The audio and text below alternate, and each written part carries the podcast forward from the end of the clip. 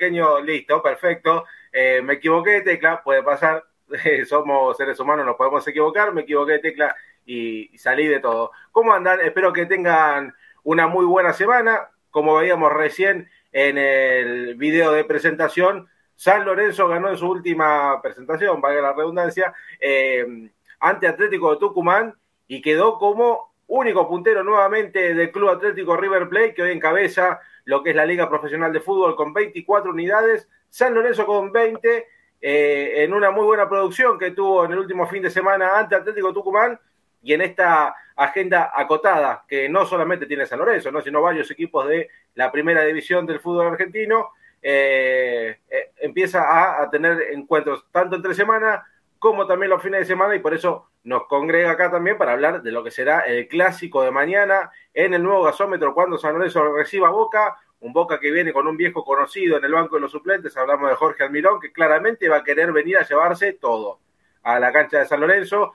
Va a ser un partido que va a tener muchos condimentos con un San Lorenzo que viene muy bien en cuanto a lo futbolístico, a lo anímico, eh, es un equipo fuerte, importante que San Lorenzo de local tenga esa racha importante de hace varios encuentros sin conocer la derrota y eh, qué mejor que mañana poder quedarse con los tres puntitos en casa. Pero antes de seguir eh, hablando de lo que dejó el partido en Tucumán, eh, hablar de lo de Boca, hablar de lo que se va a venir la próxima semana, hay confirmación de fechas de, de las nuevas fechas de la Liga Profesional de Fútbol, hay modificaciones en Copa Sudamericana, hay lesiones en San Lorenzo, hay mucho para hablar, hay mucho para hablar eh, pero vamos a presentar a los muchachos. ¿Cómo le va, Juan Simoni? Muy buenas noches, bienvenido. ¿Cómo anda, Juan? ¿Todo bien? Acá la expectativa de lo que será mañana el partido frente a Boca. Eh, con optimismo después de, lo que hemos visto el fin de semana en Tucumán. Eh, yo trato de, siempre mantener un poco en estos clásicos, un poco la, la cordura, porque son partidos distintos, tienen otro sabor, pero bueno, soy optimista por lo que vi en Tucumán, por, por el buen andar que tiene San Lorenzo de local, así que considero que, bueno, puede ir bien mañana, podemos tener una buena, una buena noticia, una buena, una buena tarde en San Lorenzo. Sí, sí, sin lugar a dudas. ¿eh? Eh, son, coincido que son partidos aparte, que hay que mantener siempre la, serenidad y también lo, hizo así Rubén Insúa, eh, hoy, por la mañana eh, sacándose el mote de candidato por este presente que tiene San Lorenzo. Eh, sin lugar a dudas, el técnico entendió cuál es el juego de este clásico que se va a disputar mañana en el nuevo gasómetro. Hernancito, ¿cómo te va? Muy buenas noches. ¿Cómo está, Juancito? Buenas noches. Buenas noches a los chicos ahí en la mesa y bueno, a la gente del otro lado, ¿no? Que sigue, como siempre, estos martes de pasión, ¿no? Como intitulamos eh, habitualmente a los martes de encuentro que tenemos con la gente para hablar de San Lorenzo de Almagro, nada más ni nada menos. Bueno, un San Lorenzo, como vos decías, Juan, que viene eh, de una linda victoria ante Atlético Tucumán, eh, en la previa de lo que será el encuentro de mañana con Boca, que vamos a estar analizando también, formaciones de los dos lados casi confirmadas, el tema de los próximos partidos de San Lorenzo, lo que se viene, algunos jugadores que son baja por lesión, eh, la vuelta de Vareiro, bueno, de todo un poco para contarle a la gente. Claramente, aparte del análisis de lo visto en el partido de Unión, lo que nos quita el sueño es mañana el partido con Boca, ¿no? Cinco y media de la tarde, también se dio muchas vueltas con el tema del horario, que a las siete, que a las cuatro y media, que bueno, finalmente eh, cinco y media de la tarde también vamos a estar cortando un poco los pormenores, ¿no? De lo que se dio. Bien a raíz de este cambio de horario, ¿no? De las cinco y media, lo que te quieren contar, lo que realmente sucedió con el tema del cambio de horario. Eh, y bueno, una previa que, claramente nos quita el sueño, Juan, ¿no? Pensando en lo que es mañana el clásico con Boca, un cambio de esquema para mí equivocado. Pero bueno, ya vamos a estar debatiéndolo en un ratito nada más, así que bueno, la gente del otro lado enganchada con este martes de pasión, que hay mucho, mucho para hablar de sitio. Por supuesto que será materia de análisis lo que, lo que va a ser el armado del equipo de mañana, que no modifica mucho, pero sí, eh, como bien marcabas, ahí en el dibujo táctico puede ser que eh, Insúa meta, meta mano. Nachito, ¿cómo le va? Ignacio Tarcia, buenas noches, bienvenido. ¿Cómo andan chicos? Buenas noches. Bueno, acá estamos, volvimos, ¿eh? Volvimos a Pasión por el Ciclón, acá estamos.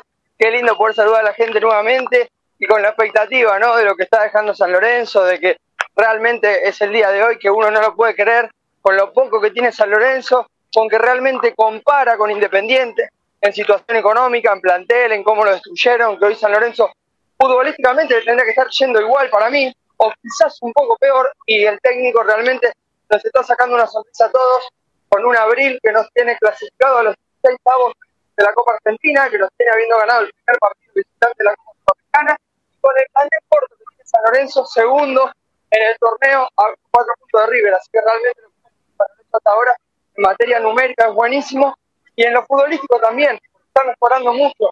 San Lorenzo está mejorando muchísimo su fútbol, su juego, lo que hace, lo que genera, encontró piezas claves, como es el laburo que ya lo venía haciendo David Vareiro, se sumó Andrés Bomberger con un torneo que está haciendo un año bárbaro a mi gusto, lo importante que es para el equipo, por eso fue nominado para su selección. Gastón Hernández, ¿no? Yo el otro día hablaba con un cuervo sobre Gastón Hernández, que venía relegado, venía de otro lado, venía de un préstamo, parecía que no iba a terminar en nada, y Gastón Hernández es una pieza importantísima de San Lorenzo de Almagro, entonces encontró piezas claves, lugares claves, obviamente la formación y lo único que no me gusta es eh, Sánchez, porque a Sánchez no me gusta, no me gusta su lentitud, no me gustan las dudas que me da con la eh, y aparte de que el otro día lo echan mal, realmente no me da confianza. Pero después miro el equipo y es un equipo que promete, es un equipo que tiene buenos jugadores, con el perrito en cancha, con Bomberga, con Leguizamón, con Vareiro, con Jalil Elías, es un equipo muy ofensivo el de San Lorenzo Almagro y también escuchando lo que viene de la parte de los hijos de la Ribera, uno se pone un poquito contento porque, a ver, hoy en día si San Lorenzo se vienen a ponerse 11 abajo el arco, no sé si le sirve mucho, porque con Independiente pasó eso y San Lorenzo hizo un partido dentro de todo malo a mi gusto, aunque mereció ganar, pero no le pudo entrar por ningún lado. Hubo pocas situaciones claras de gol. Entonces que venga un equipo ofensivo de Boca, no sé si a tenerte la pelota, pero sí a tratar de intentar, a San Lorenzo le va a servir, porque tiene un equipo rapidísimo para salir de contra y va a tener que aprovechar los errores que tenga el equipo de Boca, ¿no?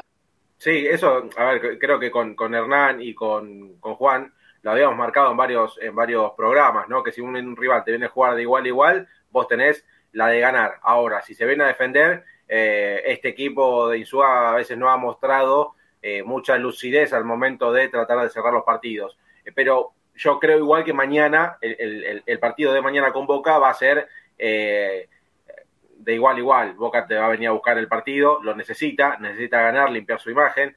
Eh, qué mejor para un técnico que arrancar ganando, qué mejor que sea en un clásico y ante San Lorenzo, un equipo en el cual a, al técnico de Boca no le fue para nada bien. Eh, que más, hoy queríamos hablar con un exjugador de, de esa camada, eh, lamentablemente no, no se pudo no se pudo concretar, un jugador que, se encuentra jugando en el exterior, eh, pero bueno, déjenme saludar también a Ramiro Briñoli, que está ahí en la operación técnica de Delta Medios y de San Lorenzo Redes. Un fuerte abrazo para todos.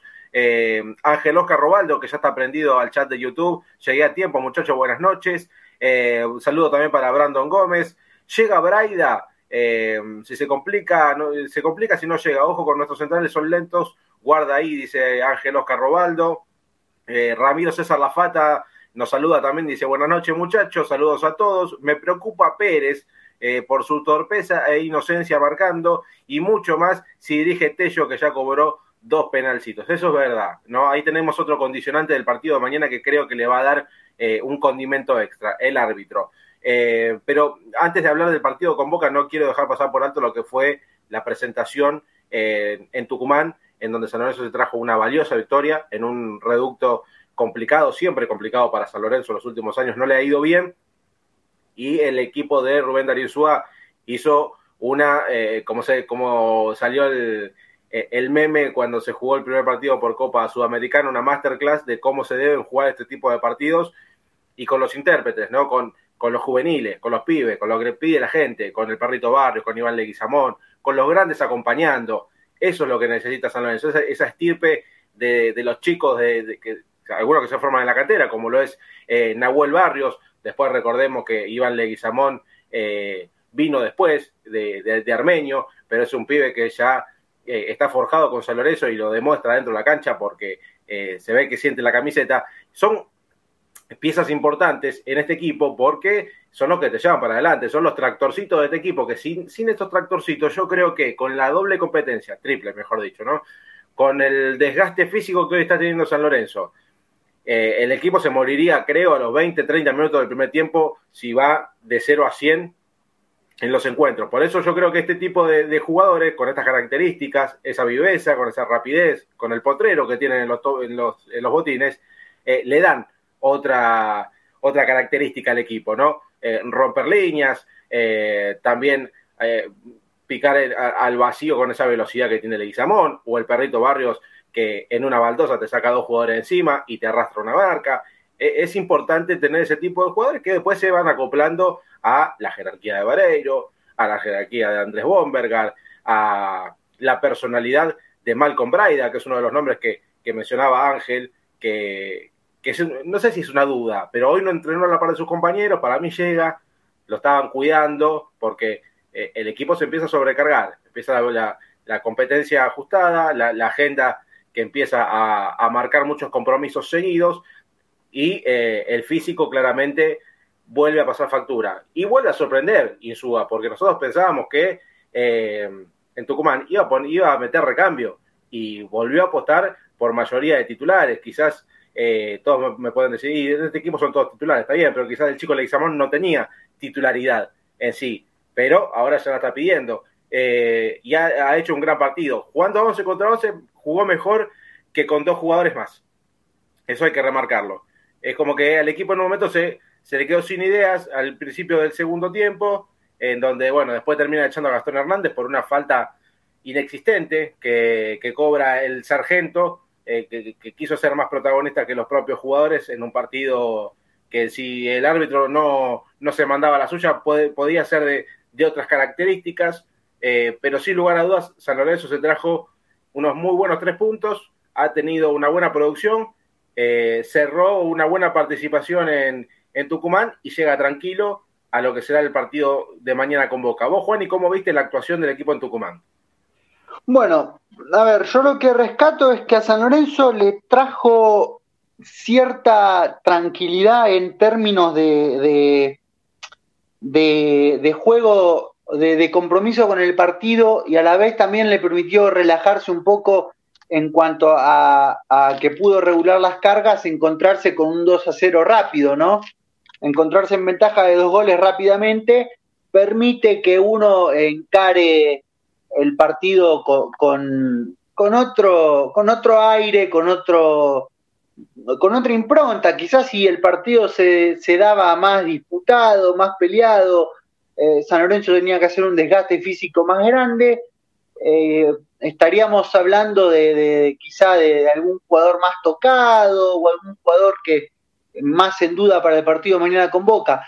Por suerte se destrabó rápido, lo que a San Lorenzo le permitió regular un poco las cargas. También creo que, mm, se desvirtuó por, bueno, estos árbitros que intentan ser, como vos dijiste, más protagonistas que los propios jugadores.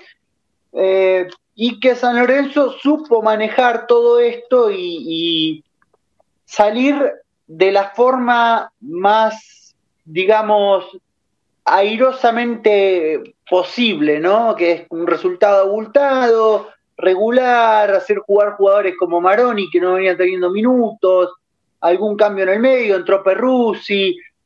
Yo creo que, que, que Insúa, eh, que nos sorprendió apostando por mayoría de los titulares, le terminó saliendo bien, le terminó saliendo bien, se trajo los tres puntos y pudo eh, sacarse, sacar el menos, la menor cantidad de daño físico posible. Ahora hay que ver si llega Malcolm Braida, yo también creo que va a llegar, que, lo estuvieron cuidando. Así que creo que le ha salido redondo a San Lorenzo hasta acá. Es verdad que si consideramos que ahora viene mucha agenda entre semana, eh, el viaje a Chile, el viaje a Brasil, hay que ir regulando, San Lorenzo perdió un jugador importante en Venezuela como Martegani, así que en un plantel donde los, los puestos no, no abundan mucho la, cantidad de jugadores por puesto, así que yo creo que en Tucumán le salió bien a San Lorenzo, fue arriesgado eh, Insúa y bueno, a veces eh, arriesgar trae consigo eh, un, precio, un como digamos, una cuestión de, decir, bueno, arriesgo y me sale bien y, y el premio es importante. Yo creo que, bueno, esta victoria lo posiciona San Lorenzo bien, lo deja tranquilo, le da autoestima para encarar ahora un partido de mañana que por ser un clásico siempre es diferente, ¿no? Tal cual. Sí, sí, sí, por supuesto. Y ahí coincido que eh, a esta le salió bien en Suba, porque le podría haber salido mal, podría haber tenido eh, un número mayor de, jugadores averiados, para no decir lesionados, ¿no? Pero eh, se nota también por parte de los jugadores, por, por parte de sí, de, todo el plantel, que hay un compromiso importante con esta camiseta. Y esto Nachito hacía, hacía mucho que no se veía en, San Lorenzo, y esto también hay que rescatarlo, que, que es algo que sembró el entrenador y que hoy está dando frutos. Nachito, bueno, creo que, eh, no sé, me parece que se fue Nachito, a ver, lo perdimos. Ernie. no, acá eh, estoy, chicos, eh, acá estoy, acá estoy. Ahí estamos. Ah, no, digo, a ver, con lo que ustedes charlaban recién, a mí me parece que puedo resaltar lo mismo, pero no para ser reiterativo. Eh, cuando uno ve que el plantel está corto, y lo voy a decir siempre, lamentablemente es por las cosas que se hicieron antes de que arranque el torneo, antes de que arranque el año y todas las pretemporadas y todos los mercados de pases, las cosas siguen siendo igual porque el técnico, a ver, yo no soy fan de Insúa, no soy número uno de Insúa, pero trato de caer en la realidad. Trato de caer en la realidad que con un equipo corto, que si uno ve el banco suplente de mañana, ya está. No hace falta hablar, no hace falta analizar, ya te das cuenta cómo está San Lorenzo y lo corto que está, que ninguno se puede resfriar, ninguno puede tener un hipo, porque no tenés a quién poner. Entonces, con lo poco que tenés, que estemos en esta posición, que ahora se gane partido de Copa Argentina, que antes se perdían y eran papelón, que, ganes de visitante, que saques victoria en Tucumán, saques victoria en Venezuela, que te vaya bien de local, que no pierdas más los partidos fáciles. Son cosas que logró este técnico y este cuerpo técnico que antes no se tenían. Entonces, desde ese lado lo rescato. Del otro lado, sigo diciendo que faltan un montón de cosas.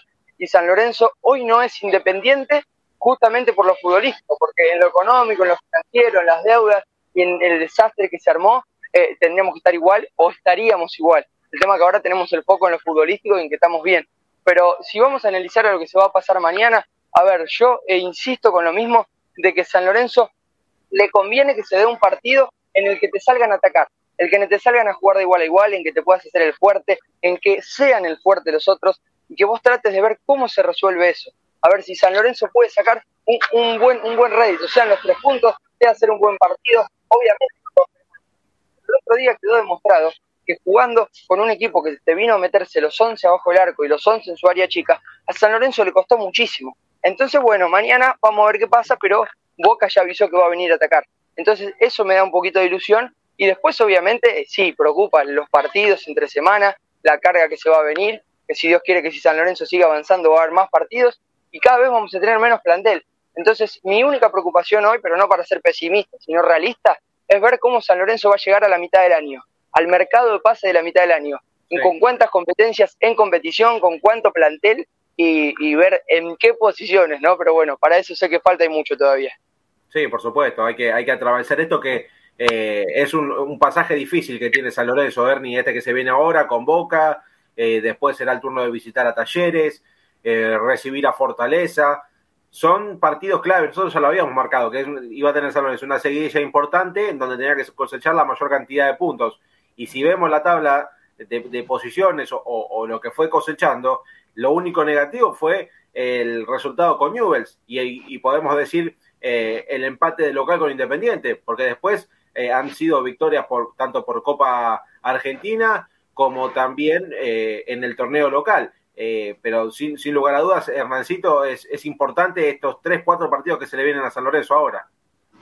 Sí, sí, Juan, sin dudas, y por eso quizás eh, la mayor duda eh, cuando San Lorenzo fue a Tucumán era esta, ¿no? Despertarse con que San Lorenzo pudo en los titulares nuevamente cuando se hablaba de un equipo eh, alternativo y uno imaginaba que, bueno, ese partido alternativo en Tucumán, quizás sacándolo adelante, le daba lugar a que ciertos jugadores de San Lorenzo puedan descansar, ¿no? Yo creo que lo decía con ustedes en privado en el grupo, si mal no recuerdo, que uno imagina que si vos tenías una baja como Elías, que podría haber sido expulsado en Tucumán, una baja como la de Hernández, que finalmente fue expulsada, o una baja como la de Braida, que está en dudas para mañana, eh, eran jugadores muy difíciles de reemplazar, ¿no? Y uno imaginaba que San Lorenzo, eh, desde lo físico, iba a llegar algo mermado para este clásico de mañana, ¿no? Esa era una de las, de las cuestiones, pero bueno, el cuerpo técnico manejó eh, la situación de esta manera, vio, según los médicos del plantel, que el equipo estaba para jugar en Tucumán eh, y darle el 100% desde lo físico y no quiso arriesgar también porque, bueno,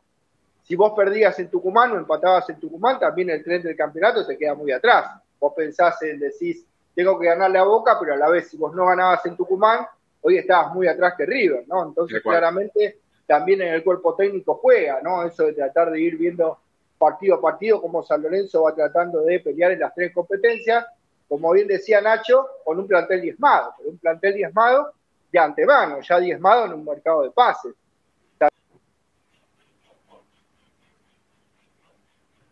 A ver, Arnis, ahí te tenemos. Se te cortó, ¿eh?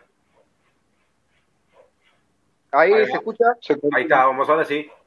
Eh, que creo que lo, analizábamos la emisión pasada, si no me equivoco, lo que sería San Lorenzo si capaz hubiera metido dos o tres refuerzos más. A ver, no digo, por ahí ese número 5 en lugar de Méndez, por ahí algún delantero más que esté a nivel hoy, o sea, más a nivel, por ahí que el Pocho Ceruti, que no ha terminado de ser nunca alternativa en este torneo. De hecho, también se lesionó, eh, se desgarró y se la baja eh, durante un mes y creo que ahí San Lorenzo, más allá de la buena aparición de Leguizamón, que creo que la posición también lo favoreció en el partido con Atlético Tucumán, este cambio de esquema, ¿no? Con Barrio suelto y Bomber y Leguizamón casi como puntas, ¿no? Un Leguizamón yendo de extremo. Me parece que, bueno, ahí Leguizamón eh, sacó, digamos, buenas herramientas, ¿no? Y le dio alternativas a Rubén Darín Suá, cuando a priori en la delantera, más allá de Bomber y no había muchas realidades, ¿no? Después está Blandi, que alterna buenas y malas, Ceruti lo mismo, bueno, Barrios a veces también tiraba posición de volante, creo que fue un, nada,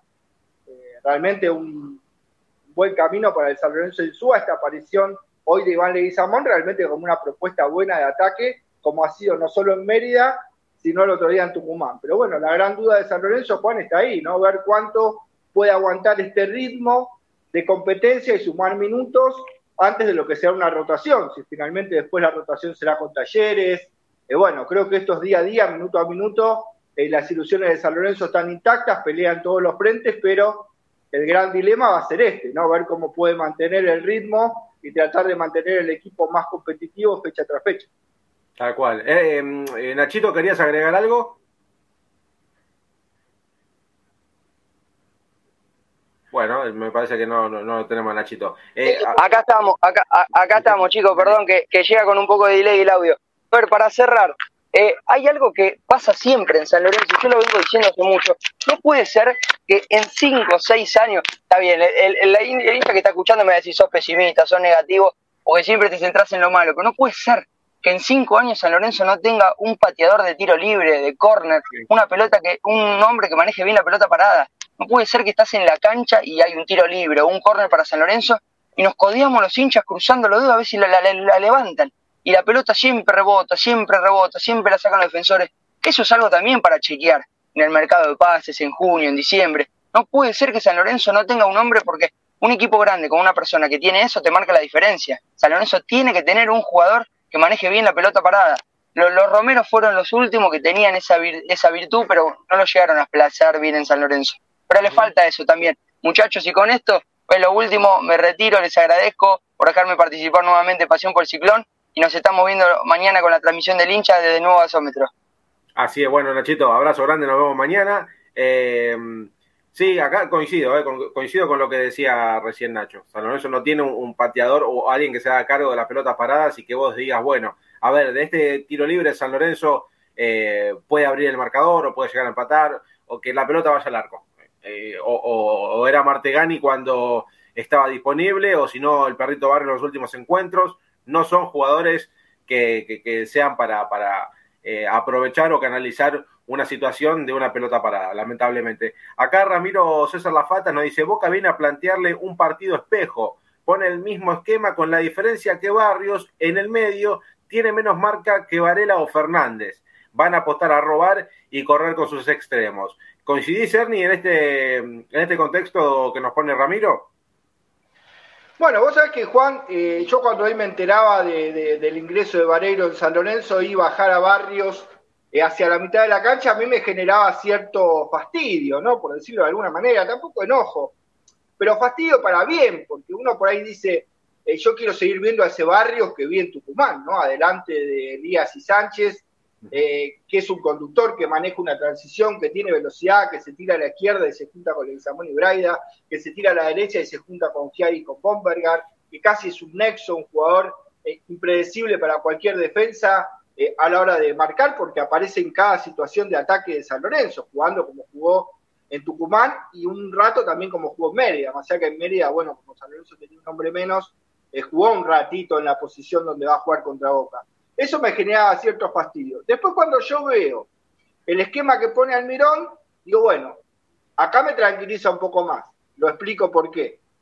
Eh, todos los equipos que le jugaron a San Lorenzo 4-3-3, a San Lorenzo le cuesta. ¿Por qué? Porque te ponen a los extremos bien arriba, Braida y Giai no te van a poder subir a zona de volantes, entonces vos te quedás como con Lanús o como con News, medio rengo ahí en la mitad de la cancha, tus mejores jugadores de ataque no lo podés soltar y tenés que replegar mucho a los delanteros, entonces o no llegas nunca al arco, como pasó en el segundo tiempo con Newell's, o quedás muy regalado, como pasó en el primer tiempo con Newell's, ¿no? que Newell's lo atacaba por todos lados a San Lorenzo y San Lorenzo no hacía pie.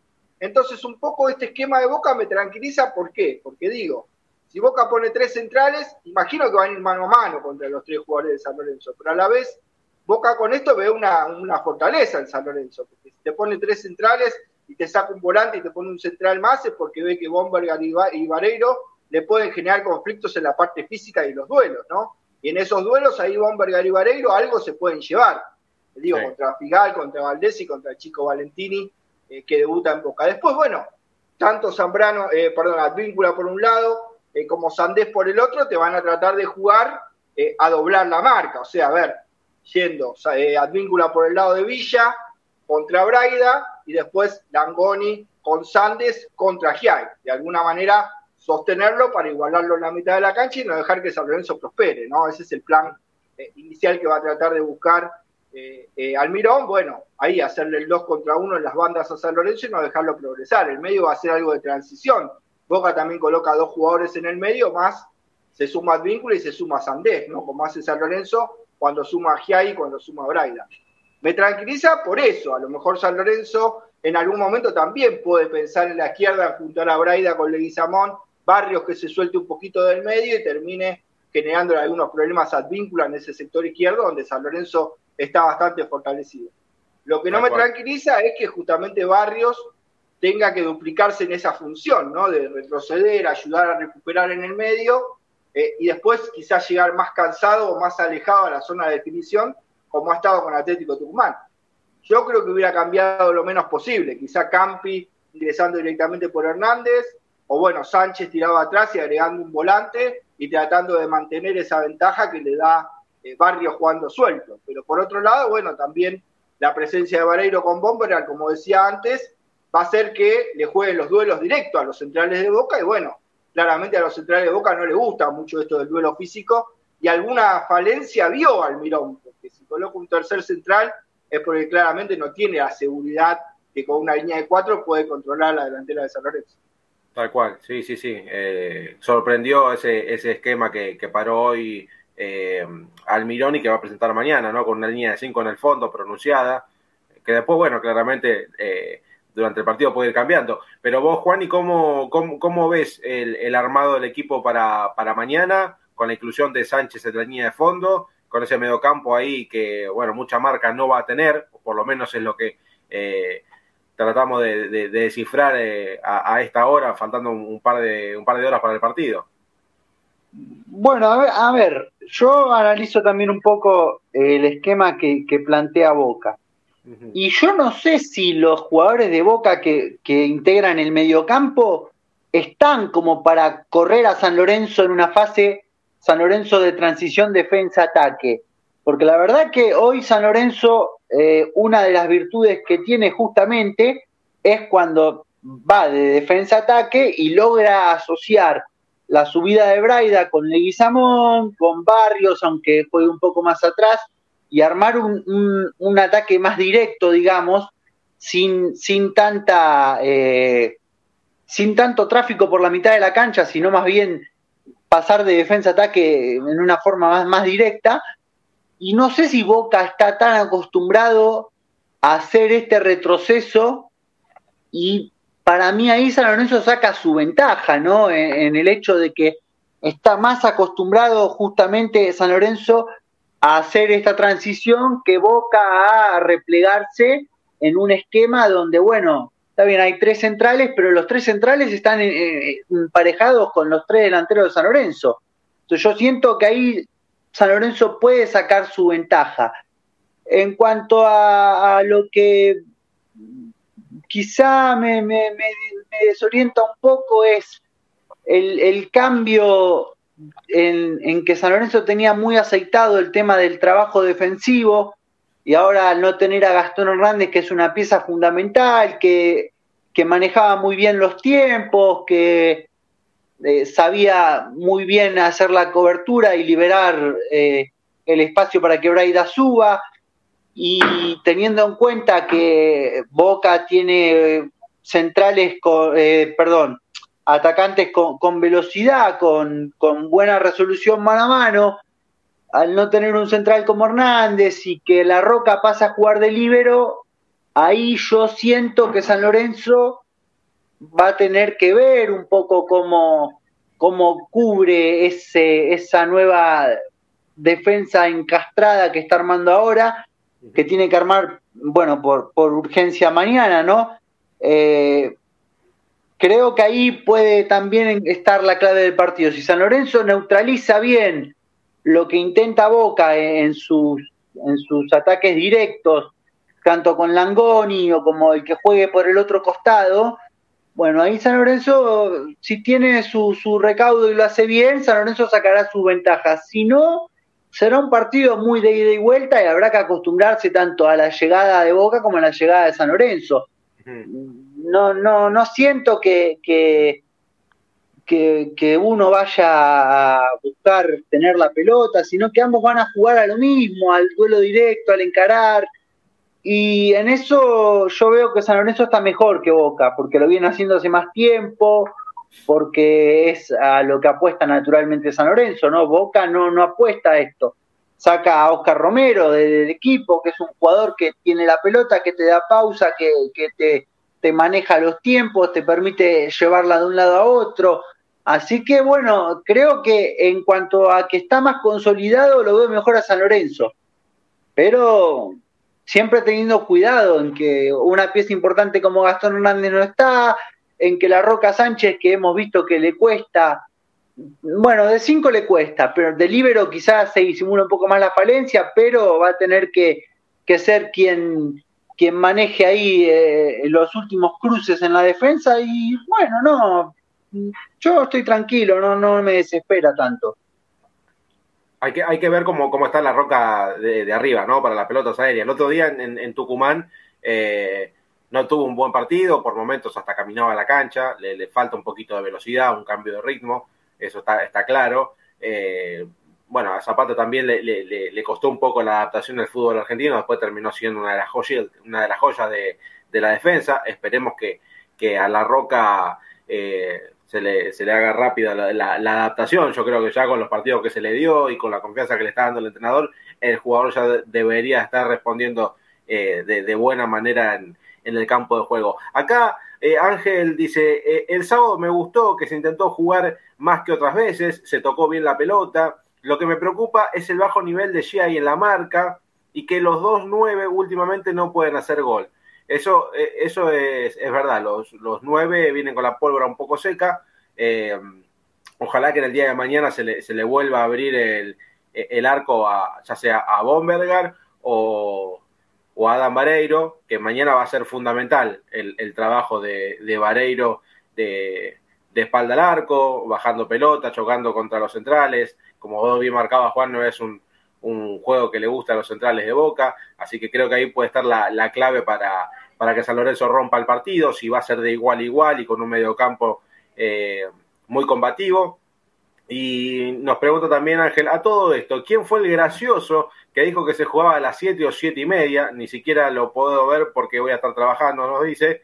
Bueno, esto, eh, lo que fue el cambio de horario, eh, arrancó primero como algo extraoficial de, algunos periodistas partidarios de San Lorenzo, eh, que claramente con el paso de las horas eh, se terminó por, por, por saber que, que, no era así.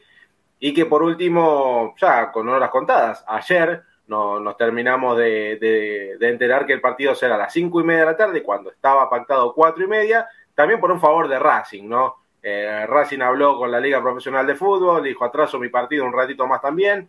Eh, sabemos que Víctor Blanco en la Liga Profesional de Fútbol tiene más peso que San Lorenzo, eso está más que claro, San Lorenzo no tiene peso en ningún lado, ni siquiera en Conmebol, que ahora vamos a hablar de lo que, de lo que será el partido contra Fortaleza, que bajo ningún punto de vista San Lorenzo tendría que haber dado el, brazo a torcer para jugar el partido jueves en vez del miércoles. Eh, y bueno, se terminó por, por cerrar eh, que el partido sea mañana a cinco y media. Imagino un marco repleto. Ya populares se agotaron en 15 minutos, ambas cabeceras.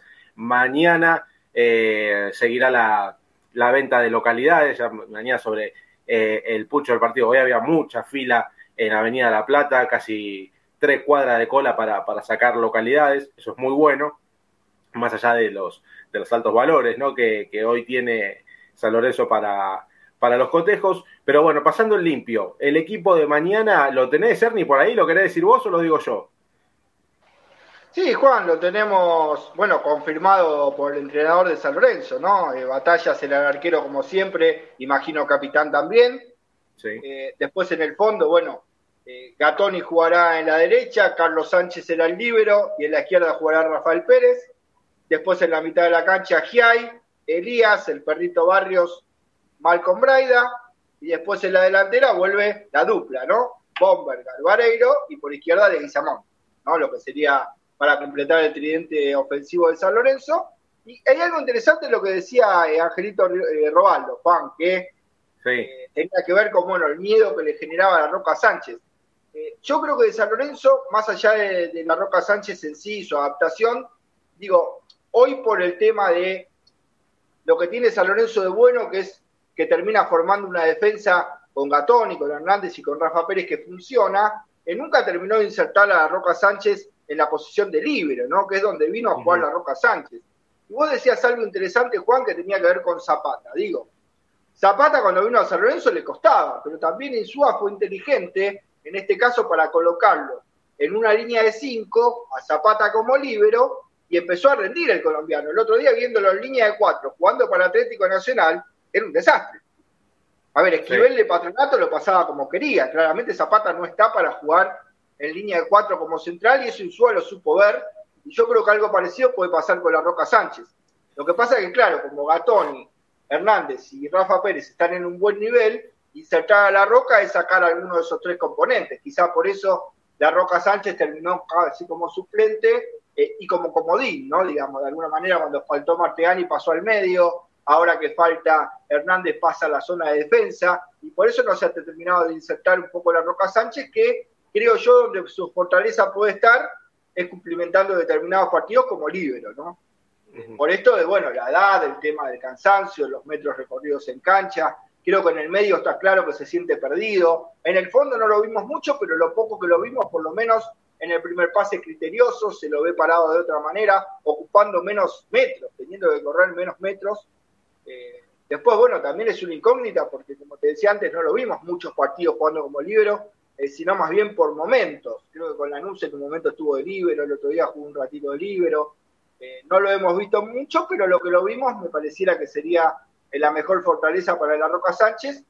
Y yo te repito, hubiera colocado quizás un volante más para dar pelea ahí en el medio, ¿no? Junto con Elías, quizás el Chico Irala, quizás Insaurralde, alguien más para sumar en la mitad de la cancha, aunque bueno, claramente la explicación está en la inclusión de Vareiro, creo yo, en los duelos, ¿no? Como decía antes, y este juego directo, claramente San Lorenzo va a perder ese circuito de juego, ¿no? Como decía Ángel, eh, qué lindo que era ese circuito de juego que armó San Lorenzo, claro, con Barrio suelto, con Leguizamón, con Blaida subiendo, con Elías sumándose también eh, desde una línea más adelante por tener a la roca atrás, y ahí San Lorenzo formaba un lindo eh, grupo futbolístico, por decirlo de alguna manera, en Mérida también.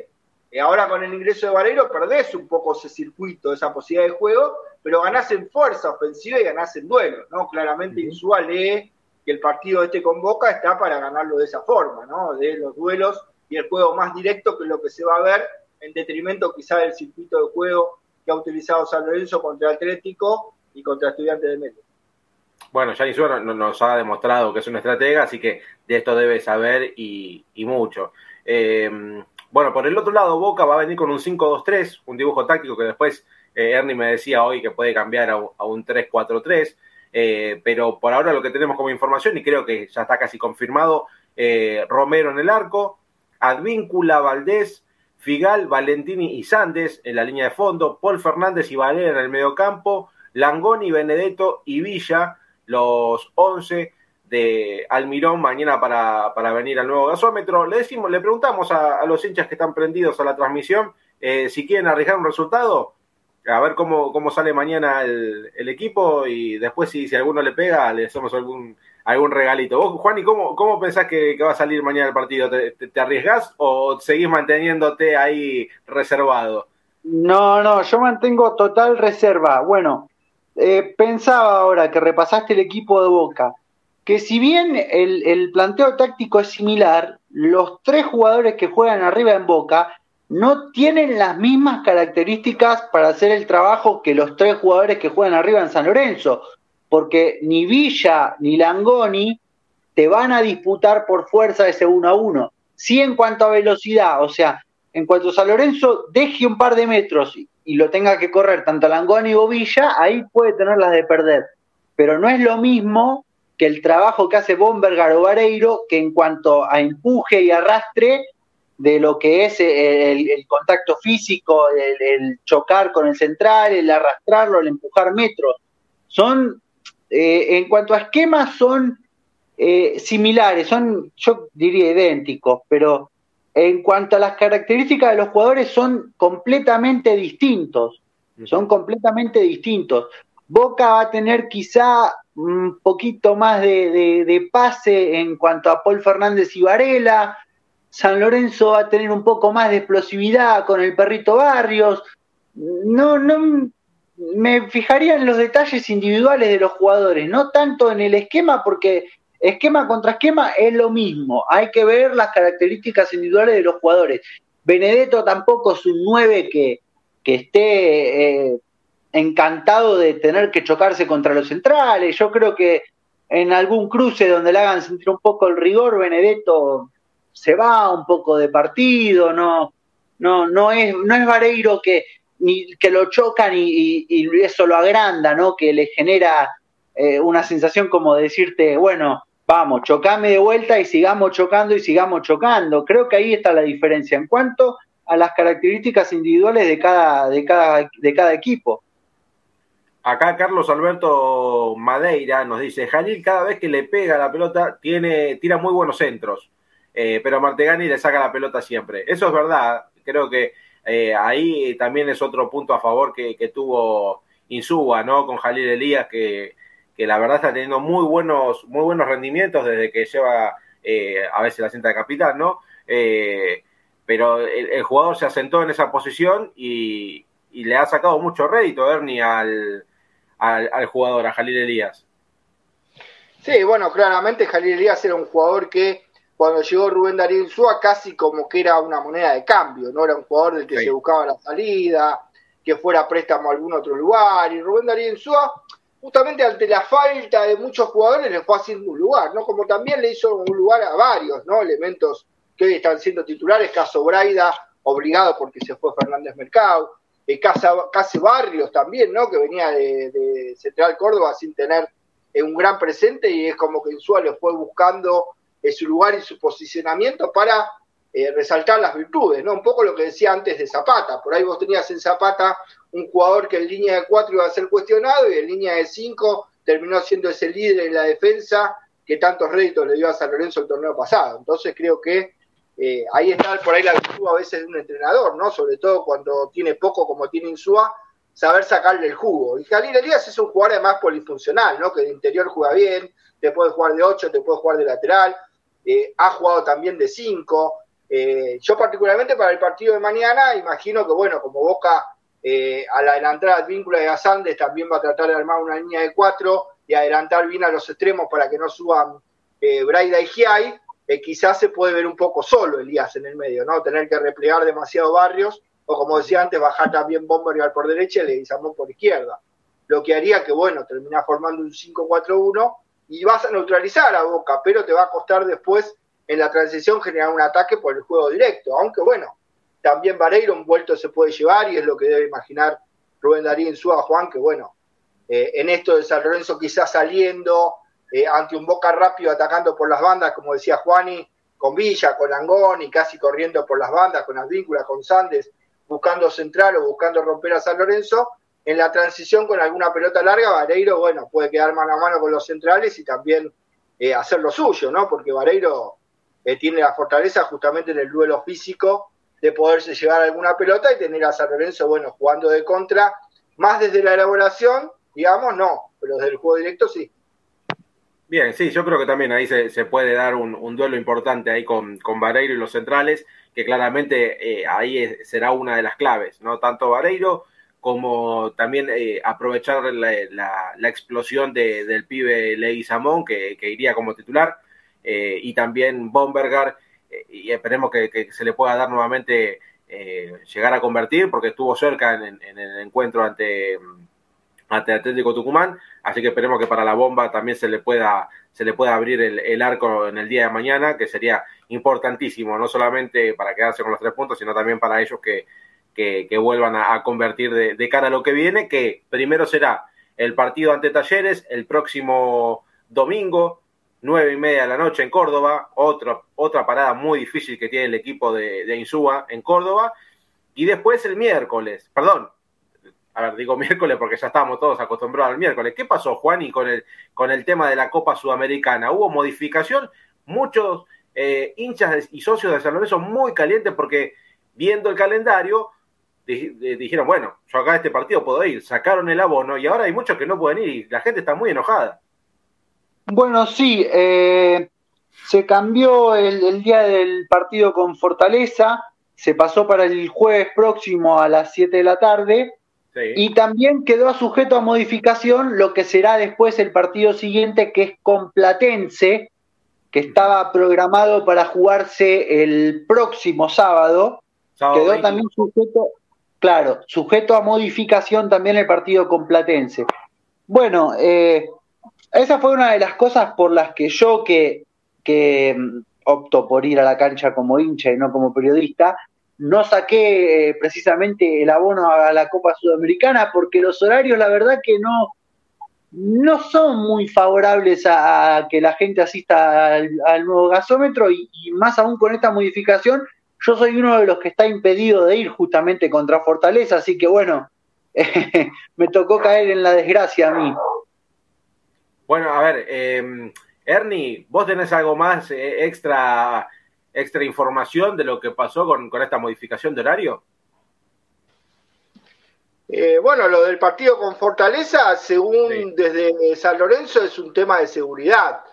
Eh, yo la verdad que no lo entiendo tan así, ¿no? Creo que jugar miércoles o jueves, no sé qué tendría que ver con el tema de organismo de seguridad para mí tiene que ver con algún pedido especial del conjunto brasilero y la dirigencia de San Lorenzo otra vez, eh, como de alguna manera, como marido dominado, si querida, si querida, ¿no? En este caso ante la, Confederación Sudamericana o la Conmebol, ¿no? Mejor dicho, porque eh, es difícil de entender del lado de seguridad, porque vos lo que haces es cambiarlo un día. Se juega un día de diferencia a la misma hora, no es que lo pones eh, más temprano, o lo pones más tarde, o realmente no, no, no lo entiendo por qué lado viene todavía no tengo los pormenores, ¿no? Pero no me extrañaría, tratándose de lo que pasó también en el encuentro con Boca, la venta de humo que tuvo que ver con que sí, vamos a jugar a las 7 de la tarde y después resulta que gracias a Víctor Blanco, como bien lo contabas vos hace un rato, eh, por lo menos el partido puede ser cinco y media, si no mañana iba a ser cuatro y media, que todavía es más eh, poco potable, ¿no? De alguna manera para el público de San Lorenzo y la falta de respeto que esto genera, ¿no? Porque Víctor Blanco lo que hizo fue defender eh, a la gente de Racing. ¿Por qué Víctor Blanco iba a enrocar el horario y terminar jugando Racing cuatro y media para darle el caldo gordo a San Lorenzo o a Boca?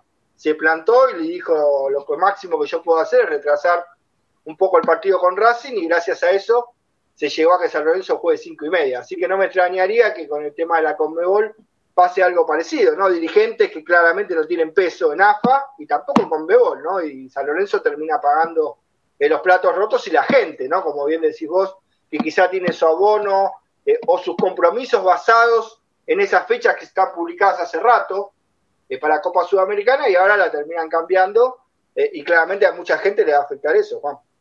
Bueno, yo tengo otro, otro, otra información, otro pormenor de lo, que, de, de lo que es la modificación de este partido.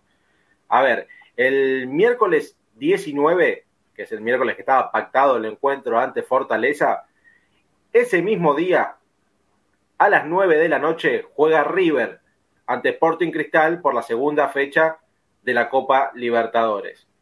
La seguridad de la ciudad de Buenos Aires, o sea, policía de la ciudad, habló ante los organismos, en este caso Conmebol, y dijo, yo te puedo brindar servicio a un solo espectáculo. Claramente Conmebol pone sobre la mesa, ¿qué es más importante? Copa Sudamericana, Copa Libertadores. Arregló con River y San Lorenzo dio el brazo a torcer y lo pasamos para el, para el jueves. Horario va a ser el mismo. Ahora, me resulta extraño, a ver, siempre se manejó esto así, ¿no? Pero me resulta extraño que, a ver, de la cancha de River, de la cancha de San Lorenzo, ¿qué distancia hay, muchachos? ¿15 kilómetros? No, no bueno, pero también, perdón, perdón que te interrumpa. El sí. otro día que, que se, se, jugaba a las 7 con Independiente, se cruzaron micro de San Lorenzo y de Racing, y la gente también es muy pelotuda, porque hay que decir que es muy pelotuda, y se baja a querer pegarle un micro y robarse una bandera, entonces quizá, no sé, a River lo va a ver gente de todos lados, a San Lorenzo también, y no podés correr el riesgo de que en un peaje o en una ruta se cruce un micro con otro micro y que los pelotudos de siempre se bajen a pelearse por una bandera. Cuando la verdad que, ¿qué, qué ganas robándote una bandera? Nada. Entonces, también con ese argumento yo entendería el cambio, ¿no? Eh, creo que es pertinente. Bien, bueno, sí, a ver, yo imagino que también debe venir por ese lado, ¿no? Para eh, no solamente lo que es la seguridad en las adyacencias de ambos estadios, sino también por los traslados de, los hinchas, porque River tiene muchas peñas, San Lorenzo tiene muchas peñas, eh, en esa mucha gente que viene por el acceso y es, bajando el acceso está cerca de la cancha de River, te puedes cruzar tranquilamente con un micro, eh, como vos decías, se bajan de, de, un micro, se bajan del otro, se cagan a piedrazo, que en el medio queda gente que no tiene nada que ver, eh, y esto ya ha pasado en el partido. Pasó el otro día. Claro, exactamente, que se bajaron a robar una, una bandera de palo a una filial. Eh, esto hablamos de hinchas de San Lorenzo, eh, hay que repudiarlo totalmente. Que aparte en el, en el otro micro había familias. Y creo que en el de San Lorenzo también, o sea, hay que poner un poquito de mente fría en esas cosas, ¿no? Podés gritarle de un micro a otro, eh, nada más. bajarte a robar una bandera no, no te modifica nada, no, no, no es nada de, de, del otro mundo. Pero bueno, quizás hay gente que ve el, fútbol de otra manera eh, y hay gente que, siente la pasión de otra forma, que para mí no, no, es la correcta, pero bueno, creo que por ese lado también viene eh, el tema de la seguridad para no cruzar eh, ambos, ambos espectáculos y San Lorenzo termina eh, pasando el, partido ante Fortaleza para el día jueves 20, 7 de la tarde, eso queda totalmente igual y eh, queda supeditado a lo, que sea una, segura reprogramación del partido ante Platense que estaba para el sábado, Juan. Sí, el partido para, con Platense que estaba para el próximo sábado eh, queda supeditado a la posibilidad de cambiarse. Puede ser que se cambie para el día domingo en horario temprano, tarde temprano, alrededor de las 5. Bien. Ah, no, yo, perdón, si, si, lo maneja Chiche Constantino, capaz que siete y media de la mañana el domingo. No, bueno, si, si, no, si lo maneja Chiche. llevamos la factura entonces. Claro. Bueno, a ver, no, no, estamos tan lejos de que alguna vez se hayan jugado los clásicos a las 11 de la mañana, ¿se acuerdan, no? Esos clásicos con Huracán en el Bajo Flores de 11 de la mañana, que, que, que lindo, eh, me, acuerdo que he ido a varios, lindo salir de la cancha a la una y tener todo el domingo libre, ¿no? Para irte con la familia, comer. Pero sí, bueno, igual eh. el último, el último a las 11 no me trae un buen recuerdo porque... Sí, no Creo que, que, el arquero, el arquero le costó levantarse, no sé qué problemas hubo. Hubo ahí sí, que, bueno, fue medio. Sí, que nos comimos cuatro pepas con Godoy Cruz. Claro. Sí, sí, sí, para, para el olvido ese, ese encuentro, pero bueno, qué sé bueno, yo. Pero recordemos un partido a las 11 de la mañana, válido de recordar, ¿no? Con un 4 a 3 justamente de San Lorenzo contra Boca, en cancha de Boca, con Pipo Grosito convirtiendo sí. un gol por Navarro Montoya, eh, era, era un adolescente y me acuerdo, ¿no? Esa tercera bandeja en cancha de Boca, de haber vivido ese partido domingo a las 11 de la mañana, justo contra Boca, ¿no? Vale la pena eh, recordarlo porque ha sido un clásico también con los Ceneices, a diferencia de que fue eh, en el estadio Camilo Chiquero, ¿no? Como se llamaba antes la cancha de Boca. Claro, justo, ¿no? Menos mal que le cambiaron el nombre. Ahora, ahora tiene media cancha, pero bueno, ¿qué, le vamos a hacer? Eh, muchachos, vamos a hablar tema, eh, un tema importante. Eh, porque esto también viene, viene a colación. Ya vamos a hablar del de, tema de Ceruti y, su lesión. Pero esto pasó hoy al mediodía en Avenida Perito Moreno. Esto es importante porque veníamos hablando de la seguridad, porque cambian un partido. Bueno, Hoy a la mañana la gente, eh, mañana a mediodía, la gente del, del, barrio Padre Richardelli, más conocido como el asentamiento 1114, eh, hizo una protesta sobre Avenida Perito Moreno porque quieren sacar los destacamentos de gendarmería. Bien, estos destacamentos que se encuentran sobre Perito Moreno, yendo para la parte de Cruz, a ver si uno sale de la popular local por Perito Moreno hacia la derecha, hay unos destacamentos entre ambos puentes para eh, garantizar la seguridad de la gente. A veces pasan cosas, como siempre, y hay veces que no, pero eh, el gobierno nacional, en este caso, quiere sacar esa garita, la gente se, ha levantado hoy, ha cortado, lo volverán a hacer mañana, en reclamo para, no, que, para que no saquen esa garita, porque hay mucha inseguridad y esto también eh, perjudica a San Lorenzo, porque ya de por sí que no hay iluminación en esa parte, no hay iluminación, si sacan los destacamentos de gendarmería, va a ser peor para el hincha de San Lorenzo, que viene mucho caminando por Avenida Cruz desde Avenida La Plata y dobla en esa, en esa avenida para entrar a lo que es la Platea Norte o la Popular, eh, y es un reclamo válido. Eh, o sea, no, no, hay que mirar para otro lado porque si sacan esos destacamentos va a ser muy complicado para el hincha San Lorenzo llegar. Eh, y la gente se levantó porque ya dentro del barrio el 40% de la garita que había ya la sacaron. Entonces hay muchísima, eh, muchísima inseguridad, narcotráfico a full, eh, y hay eh, mucha preocupación, no solamente en la gente del barrio, sino también del hincha de, San Lorenzo que, piensa en su tranquilidad también. Juan.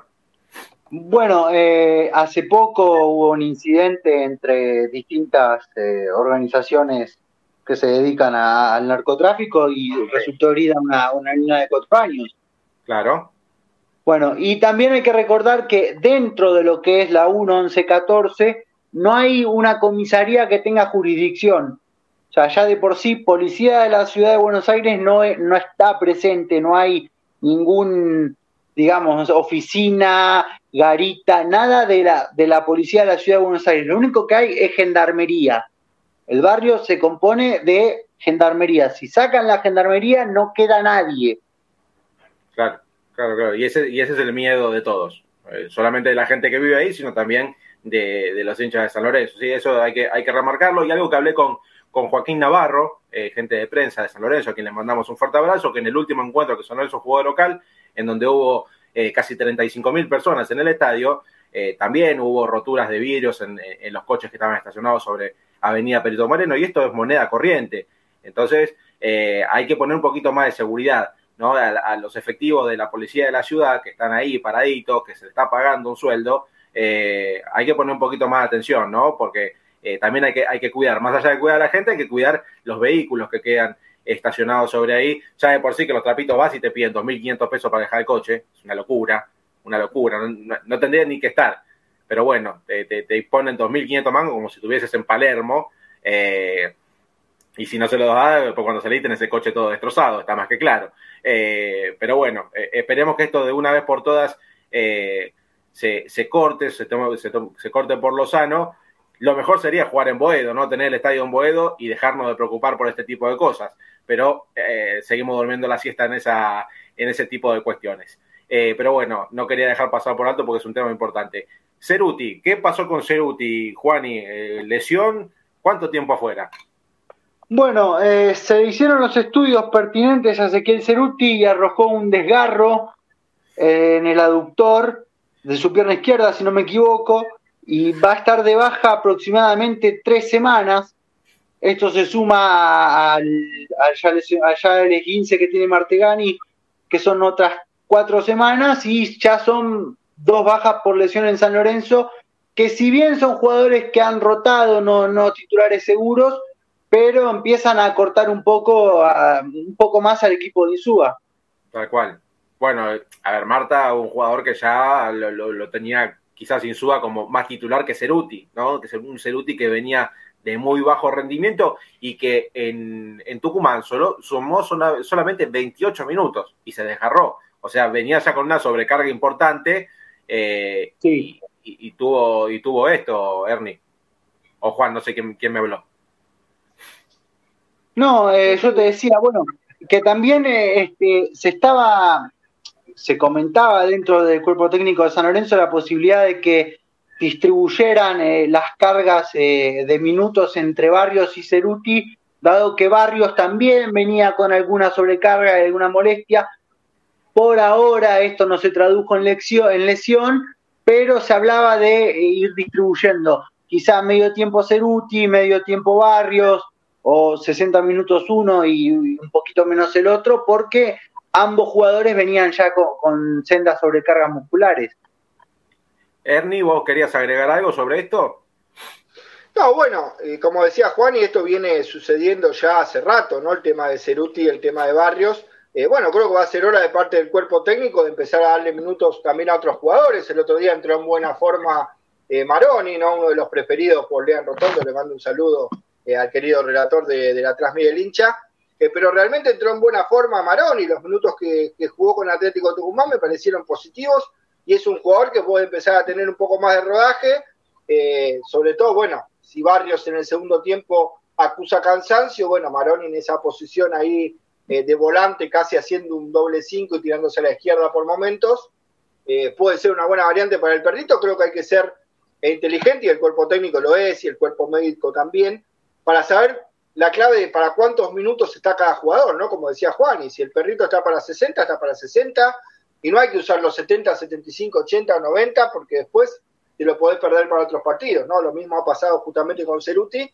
y algo parecido puede llegar a pasar por Braida, ¿no? Creo que si bien Braida mañana va a llegar, eh, tendrá que ver bien el cuerpo médico y el cuerpo técnico para cuántos minutos está Braida, o si a lo mejor no es recomendable hacerlo parar ahora. Yo sé que el partido con Boca es complicado y perder a Braida eh, sería una pieza importante, pero a veces es preferible tenerlo solamente un tiempo y no perderlo después en uno o dos partidos subsiguientes, ¿no?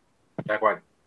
Tal cual, así es. Yo le, tengo una tarea, Hernán, a usted para, para que me averigüe para el próximo partido, porque yo sé que usted habla mucho con gente de, de, la adentro, del cuerpo, del cuerpo médico y técnico de San Lorenzo.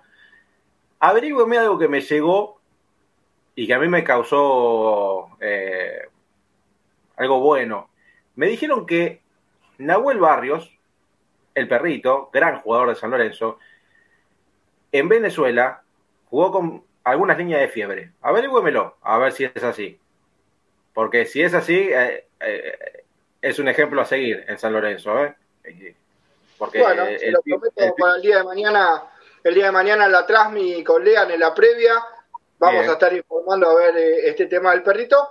No me sería nada raro porque de hecho recordemos que en Venezuela arrancó en el banco el perrito, ¿no? Por eso eh, mismo. bueno, con la lesión de Mateani tuvo que ingresar eh, y bueno, hizo un partido brillante, ¿no? También hay que decirlo en Venezuela el perrito y nada, un gesto para aplaudir si fue así.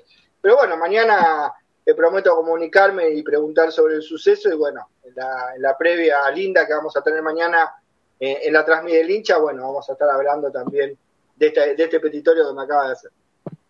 Bien, muchachos, creo que no, no ha quedado nada por tocar. No sé si Juan y te quedó algo, si no ya nos vamos despidiendo.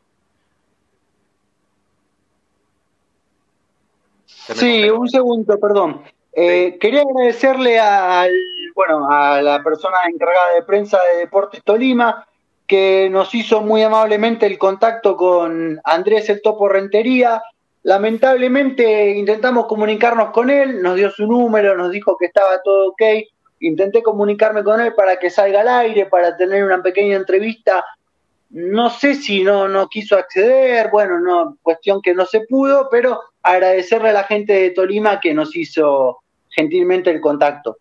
Tal cual, así es, agradecido a, la gente de Deporte Tolima. Vamos a seguir en contacto con el Topo, si, si, si está dispuesto ¿por qué no sacarle un próximo programa? Eso está más que claro. Siempre es bueno hablar con, con profesionales que han pasado por San Lorenzo o eh, también que estén jugando. Pero bueno, hoy es, difícil tener una, una entrevista con, con, estas agendas tan apretadas que tiene San Lorenzo, eh, fin de semana, entre semana, fin de semana, entre semana, se complica un poco hablar con, con los jugadores del primer equipo, pero ya, ya vamos a tener algo seguramente. Hernancito, eh, lo último, antes de pedirnos algo que le haya quedado en el tintero, venda la, la transmisión de mañana, vamos.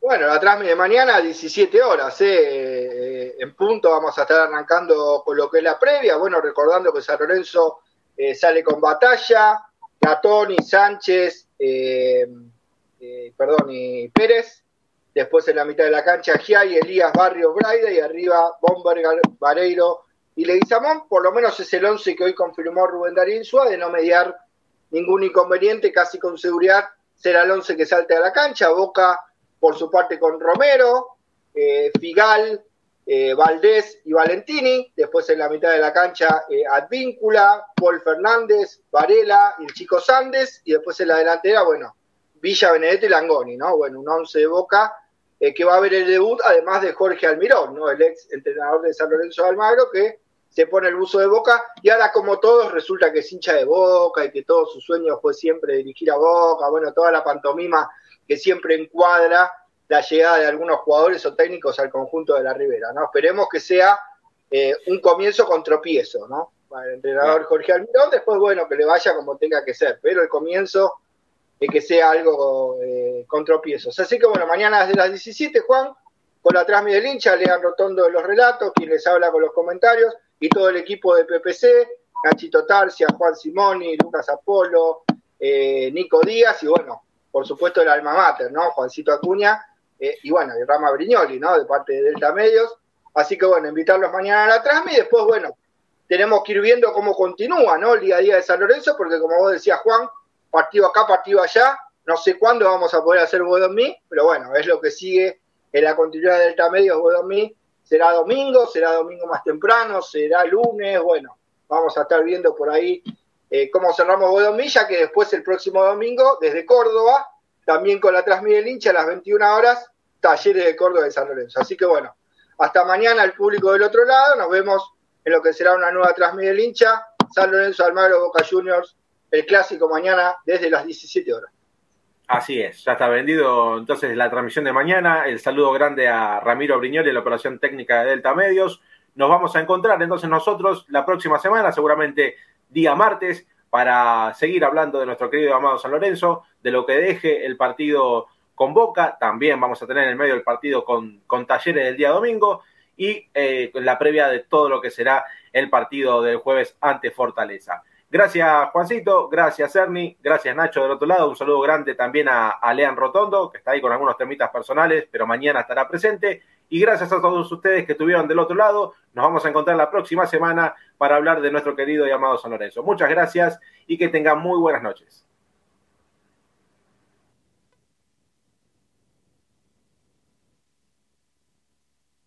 Realizamos obras públicas